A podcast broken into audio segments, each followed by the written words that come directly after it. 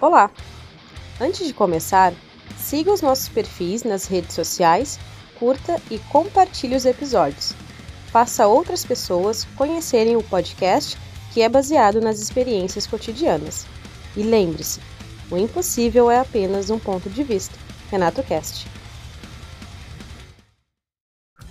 Voltando ali, no, ali nos anos 90 ali, que vocês acabaram dando uma parada, né? Foram 14 anos ali longe do, dos palcos e, e de gravações. O que que levou o Vulcano a, a, dar essa parada? Então, é assim, ó. Eu, eu era um cara meio radical. Eu era, eu acho que sou um pouco ainda. Mas eu era bem radical, sabe? E eu não aceitava assim, algumas coisas que, que aconteceu, né, que aconteciam nos anos 90, tal, nos anos 80 tal. Então, por exemplo, ó, é, talvez por aquela história que eu contei de o Vulcano ser muito aceito lá em São Paulo, não sei o quê, blá, blá, blá, blá, eu fiquei com, sei lá, talvez tenha ficado com uma mágoa, alguma coisa, eu não aceitava determinadas coisas, né, que acontecia. Então, no final de, no, em 87, a gente fez o, o álbum Antropófage. É um álbum extremo. Para você ter uma ideia, agora que, os, agora que o pessoal está começando a gostar desse álbum, por quê? Porque ele é extremo. Mas em 87 ele já era extremo, cara. Ele já era um, um, um álbum, sabe? Se você ouvir, os seus, os seus ouvintes aí vão, provavelmente, por curiosidade, vão procurar esse álbum, né? Ele é um álbum super extremo. Tudo bem, ele é um álbum que a audibilidade dele não é muito boa. Por quê? Porque eu errei. Porque eu achava que. Eu achava que eu sabia produzir álbum, mas não sabia, né? Então eu tentei fazer uma coisa lá e não deu certo. Então, eu usei muito a reverberação, a voz ficou para trás, e ficou meio esquisito tal. E Outra Pop foi um álbum que não, não foi, ele não foi é, bem aceito. Por quê? Porque, por dois motivos. Porque era extremo e porque a audibilidade dele não está muito boa. E aí, aquele, aquele, aquela mistura de decepção, né, com, com, com com, com, com, com o que estava acontecendo e tal, eu comecei a perceber, rapaz, que assim, se misturavam é, algumas coisas que não eram, que, que, que não pertenciam ao mesmo, é, é, vamos dizer assim, eram, eram elementos, né, eram fluidos que não pertenciam à mesma classe e se misturavam. O que, que é? Por exemplo, eu não, eu não, eu não gosto de punk.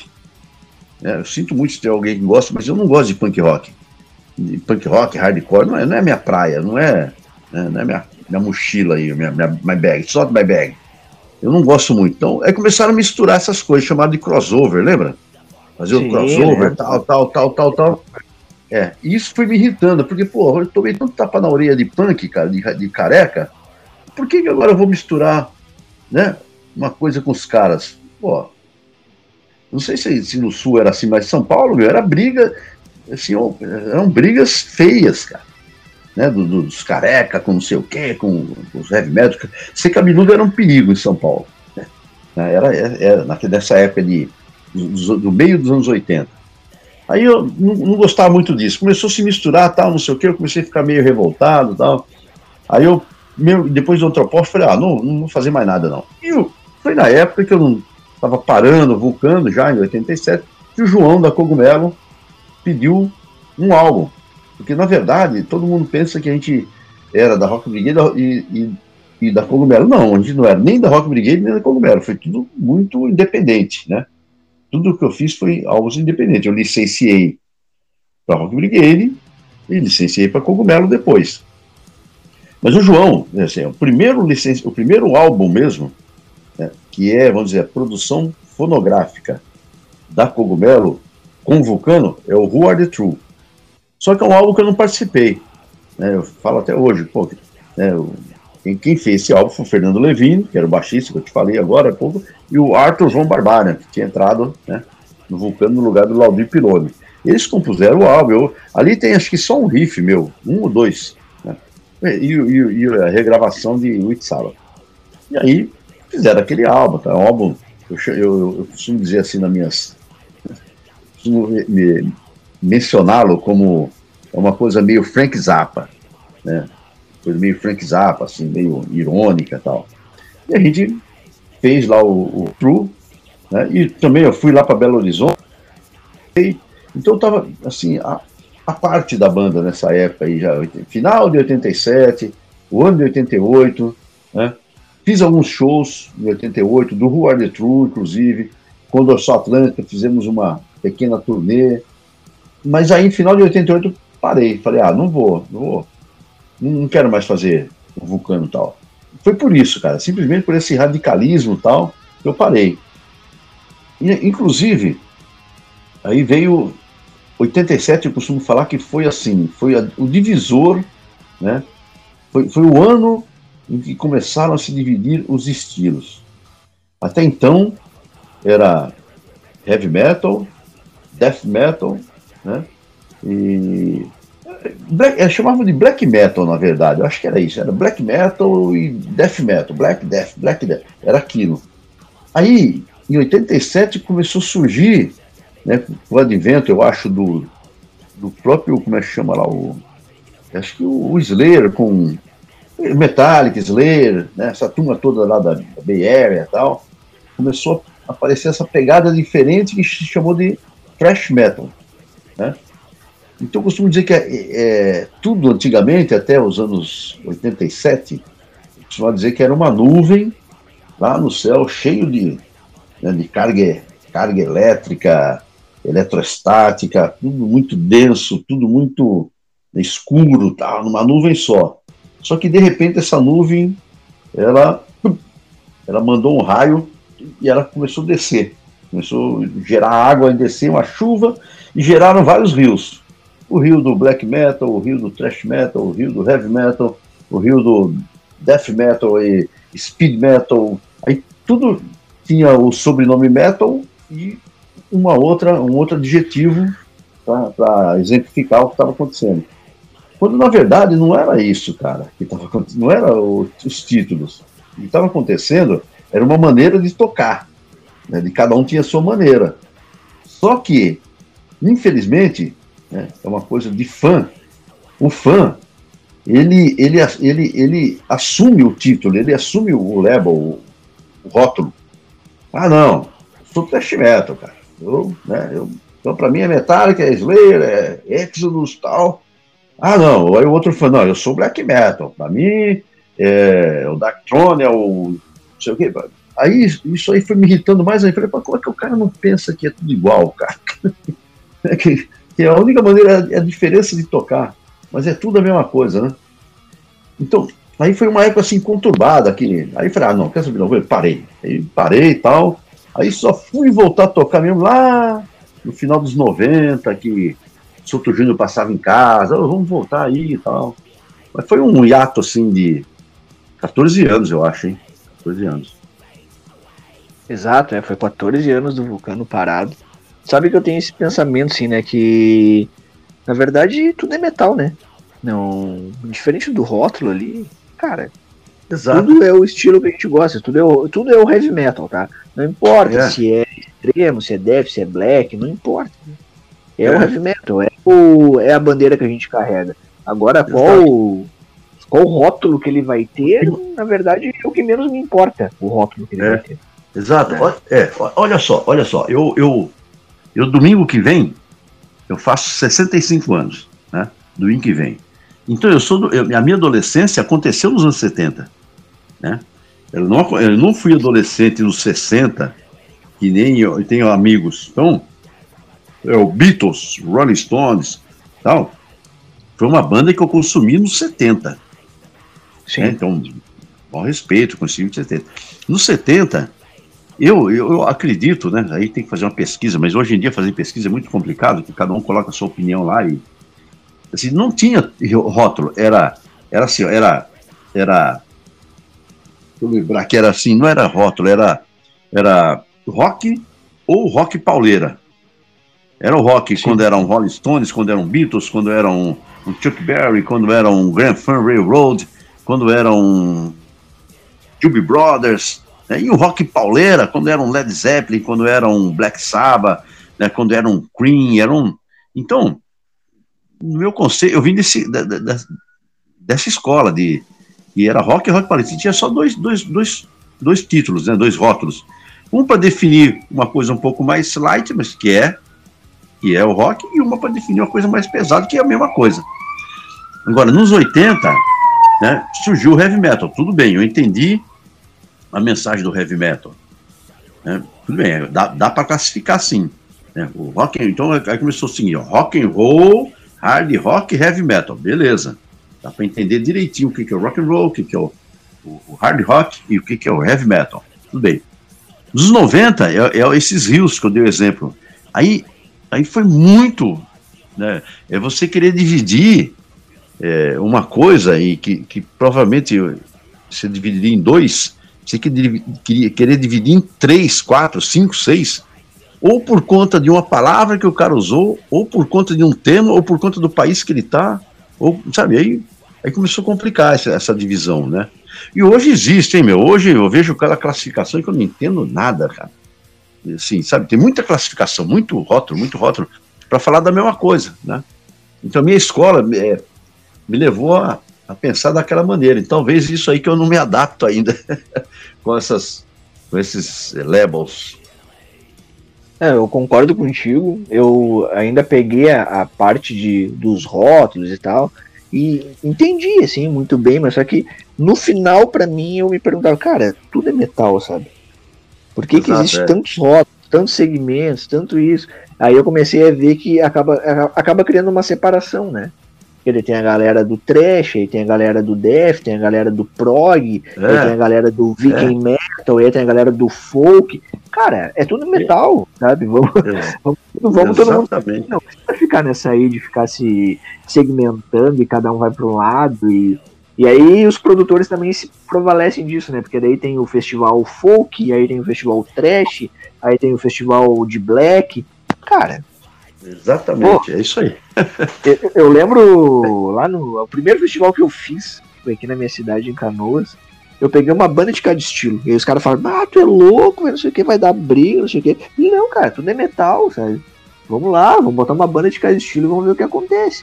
E, é. foi, e foi fantástico. As pessoas saíram comentando, saíram conversando sobre aquilo, sabe?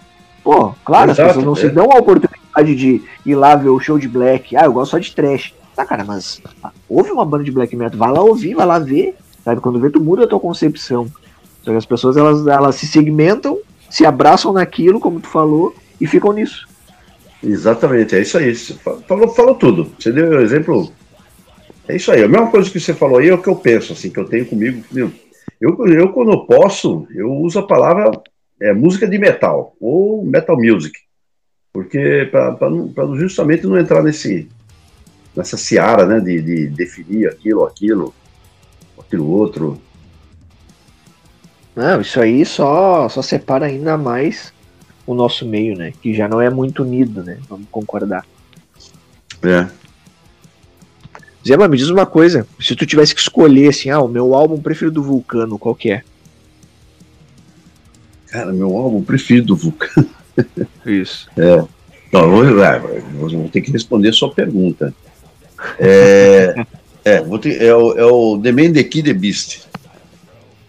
Mas, por causa da parte acho. lírica? É, é, é, é um pouco dos dois. Ali só tem uma coisa assim que que eu acho que não é legal, não é, não é que sim, não é legal. Só tem uma coisa que me incomodou um pouquinho. É, por conta do produtor, né, que na época, nosso, nosso produtor sempre foi, depois do Dolly Blood, foi o Ivan Pelliciotti. E ah. ele insistiu ali para a gente baixar a afinação. Então a gente toca ali em, em bemol, em si bemol. Né? É si bemol? Não, em barítono. Toca em si toca em barítono ali. Então, cara, são cinco meio tons, né? Para baixo. E aí fica um negócio denso. Quer dizer, guitarra não fica com som de guitarra. Né? Fica um, uma coisa densa mesmo tal. É só isso que me incomoda um pouquinho nas gravações. Embora a gente toca ao, ao vivo uma ou duas músicas desse álbum e a gente já toca no, em bemol, aí sim, em meio tom só. Aí, e ela soa otimamente legal. Se não, é, se, se não fosse só isso aí, para mim é o álbum perfeito no sentido dos riffs, né? Dos riffs e, do, e, da, e da, te, do, da temática também envolvida ali. É um álbum que eu, eu curto pra caramba, cara. É o The Man Kid Beast. Né? Ah, e aí, é, aí eu respondi sua pergunta. Agora, existem outros álbuns, né, que assim, o, a tendência de quem cria alguma coisa é gostar de tudo que faz, né? Se, se, o cara não gosta do que faz, aí ele, ele fala. É, mas é isso, eu, eu gosto de todos, assim, e, e às vezes eu fico impressionado. É, é interessante essa época do, de usar afinação diferente, né? Outro dia, eu tô, no, eu tô ouvindo um, um amigo meu vir aqui comprar camiseta, né? O nome dele é, é, Ronaldo, Ronaldo Chalot. Veio comprar camiseta, que ele parou o carro tal, e dele, e desci e tal, pra conversar com ele, e tava rolando um som lá. Aí eu, aí eu falei pra ele, cara, puta som, hein, meu? Ele falou, pô, é o Vulcano, cara. eu falei, é mesmo, é? Que, que música é essa? Aí eu falei, pô, porque, é, porque tava bem na parte do, do, do, do instrumental tal, né? Não, não ouvia a, voz do Bolsada tal. Eu falei, putz. É, acho que é Warner. Como é que é? Acho que é You Be a Warned. É do Down in Blood a música. Eu falei, pô, que legal. Aí eu subi em casa depois, mais à noite, falei, vou te ouvir esse álbum, velho. Botei o fone de ouvido e fui ouvir. É, o, o Down in Blood é o meu preferido. Junto é, com o Light. É. É, ele tem uma história, o Drone Blood, né? Assim, o, o, quando o Angel não pôde ir para a Europa, né? A verdade é essa, ele não pôde ir. E eu já tinha feito algumas coisas com o Losada tal. Eu falei, caramba, eu vou chegar na Europa sem o Angel, né, meu? Tô ferrado, fiquei, fiquei aquela coisa na cabeça, tá bom. Primeiro, foi, cheguei lá, meu, beleza, tranquilo, ninguém falou nada, ninguém falou, pô, não veio o Andy, oh, não sei o quê. Não, ninguém, ninguém, cara. Ninguém falou nada. Aí eu falei, pô, beleza, então é o seguinte, eu vou ter que voltar e eu vou ter que apresentar é, para os brasileiros tal o Luiz Carlos Lousada. E como é que se apresenta um, vocalista? Não é, é, na assessoria de imprensa, né? Na, na, não, é, você tem que gravar um álbum, tem que gravar alguma coisa e entregar para tu avaliar. E aí eu fiz o Drone Blood. Tanto que o Drone Blood, cara, eu fiz sozinho. É, e o Arthur, é, o Arthur foi o, o baterista. O Arthur não estava na banda nessa época. Eu falei, Arthur, é o seguinte, ó, fiz essas músicas aqui, preciso de você. Você me ajuda? Ajudo. Beleza, vamos lá. Vamos no Ivan lá, tá bom. Aí eu fui lá, gravei baixo, guitarra, tudo, e o Arthur gravou bateria. E aí eu chamei o Luiz Carlos Lozado. Falei, ó, cara, tu vai ter que cantar aqui. E o Luiz Carlos Lousada é um cara que ele tem várias bandas. Ele toca bateria em duas, canta em mais duas. Então, minha preocupação era o seguinte, cara, eu não posso deixar com que o Luiz Carlos soe como o Chemical Disaster, que ele é vocalista de uma banda também chamada Chemical Disaster. Ele não pode cantar que nem o Chemical Disaster no meu álbum, senão eu tô ferrado, né? E aí eu insisti muito nos arranjos de voz dele e tal. Mas é um álbum que eu fiz tudo, o Arthur fez a bateria e o o Lousada veio e colocou voz dele. Então é um álbum, foi isso, cara, e muito rápido. Eu voltei da Europa lá, sei lá que, que, que mês, com três, quatro meses ele estava ele tava pronto. Né? Bah, que irado. Bah. Incrível isso. E é um disco, eu acho fenomenal esse álbum, hein? Ele, ele tem uma, como é que eu vou dizer assim, ele tem uma energia assim metal absurda, assim. um peso também. É. E a, e a voz ali do Lousada casou muito bem com o Vulcano. É. Deu o, o, o Angel é o, é o, pra mim é o clássico, né? Mas a voz do Lousada bateu, fechou perfeitamente ali com, com esse novo momento da banda aí. Ah, muito bom. Genial. Exatamente. É, eu, eu penso mesmo também. Isso aí. Genial mesmo. Bom, Zemar, vamos encerrando por aqui que daqui a pouco o aplicativo me corta aqui, que ele tem um tempo limite. Certo. Te agradeço. Viu, a tecnologia é legal, mas ela nos podando, viu? Exato, é isso aí. tá certo, cara. Te agradeço pelo tempo aí. Prazer em ter conversado contigo aí. Nem imaginava. Agradeço ao, ao amigo aí que nos colocou em contato, que é o Santiago, da Torques of Niro, vocalista Thiago. da banda lá meu sim, irmão sim. Gente finíssima. E, pessoal, é. Vulcano, sigam aí o Zema, aproveitem a história, procurem aí nas, Mas procurem ele para comprar os, o material físico, tá? Por favor. Isso aí é importantíssimo para as bandas, para qualquer artista, na verdade. Seja a camiseta, Exatamente.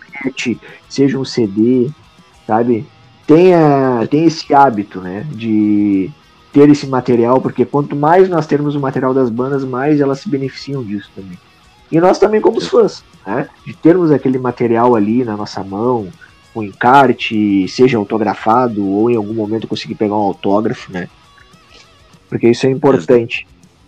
Não deixem de acessar as mídias sociais do Vulcano. Se acessem, ouçam também. Tem um documentário fantástico do Vulcano no YouTube que vale muito a pena olhar. É quase três horas e é maravilhoso, maravilhoso aquele documentário. Isso aí.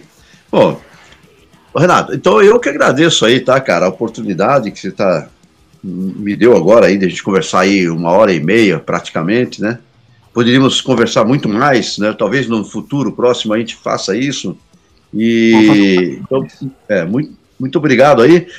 E muito obrigado também ao, ao, fã, né, que chegou até aqui, ouviu a gente até aqui. Isso aí é importante. Então, muito obrigado a, a todos vocês tal. E eu estou sempre disposto a, a responder entrevista, falar conversar, porque eu acho que tem duas maneiras que você você conquista um fã. A primeira é que você tem que estar no palco. Né? Você conquista um fã quando você toca ao vivo. Ali, o cara te vê, fala, pô, gostei. Aí ele se torna seu fã. E é aquele fã que o YouTube fala, é super fã, né? É aquele cara que vai. Ele, ele, ele gostou da sua performance, ele virou fã. Né? E a segunda é maneira de conquistar um fã é ele entender né, quem é que está por trás da banda que ele, que, que, ele, que ele gosta, ou que ele pode vir a gostar. Isso também é muito importante, saber quem está por trás, o que que fala, né, quais são as ideias, mesmo que as ideias não batem com a dele, mas vai, vai ficar, vai refletir, né, o importante é isso aí, é, o mais importante de tudo é você ouvir alguma coisa, refletir sobre o que você ouviu e só o fato de você refletir, pronto, você já se tornou uma pessoa diferenciada. é isso aí, muito obrigado. Muito obrigado, cara. Eu que te agradeço, Zema. Obrigado aí, pessoal, que ficaram até aqui. Realmente, a pessoa que ficou até o final aí nesse episódio aí. Muito obrigado. E até a próxima. E certamente vamos marcar aí um parte 2 aí com o Zema para mais histórias e mais conteúdos. É isso aí, galera vamos do Renato Cast. Até a próxima. Valeu. Até a próxima. Manda um abraço para o Santiago. Ele mora no extremo sul do país. Grande abraço. Abração.